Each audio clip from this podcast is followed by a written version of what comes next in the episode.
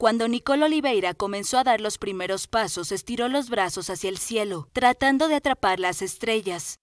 Ahora, con apenas ocho años, esta brasileña se ha convertido en una astrónoma prodigio y tiene un canal de YouTube sobre el tema. Su interés en el espacio llamó la atención de la familia desde el principio.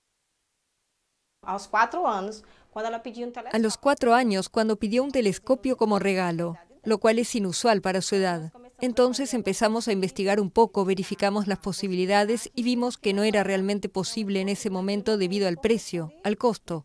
Y ella no se rindió, siguió estudiando, investigando. Ahora Nicoliña, como es apodada, usa una computadora para escanear imágenes del cielo enviadas por el programa Asteroid Hunt, que busca iniciar a los jóvenes en la ciencia involucrándolos directamente en los descubrimientos.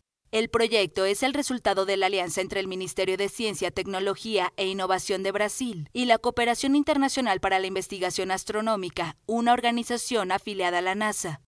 Para cazar los asteroides utilizo un software que Ask pone a disposición donde pongo imágenes en este software y empiezo a cazar. Hago todo el procedimiento y empiezo a cazar. Cuando encuentro un asteroide envío un informe sobre él al sitio web de Eliask. En su primera participación detectó dos asteroides que se encuentran en la ronda preliminar y desde entonces ha estado participando en todas las ediciones. Hasta ahora ha detectado 18 asteroides.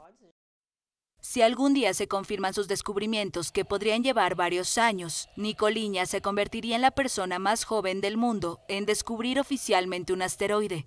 El récord anterior pertenece al italiano Luigi Zanino, que logró la hazaña a los 18 años. Nicoliña se ha convertido en una celebridad gracias a sus videos sobre astronomía en su canal de YouTube y su aparición en línea en seminarios científicos internacionales. La precocidad de la niña llevó a los organizadores de los cursos de iniciación a la astronomía a cambiar la edad mínima de matrícula, que estaba reservada para los mayores de 12 años. El año pasado, Nicoliña se reunió con el ministro de Ciencia, Tecnología e Innovación, Marcos Ponches, en Brasilia, el único brasileño en ir al espacio. Pero la ambición de la pequeña es otra.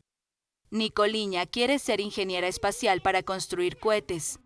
La joven astrónoma sueña con conocer la NASA y quiere que todos los niños de Brasil tengan acceso a la ciencia.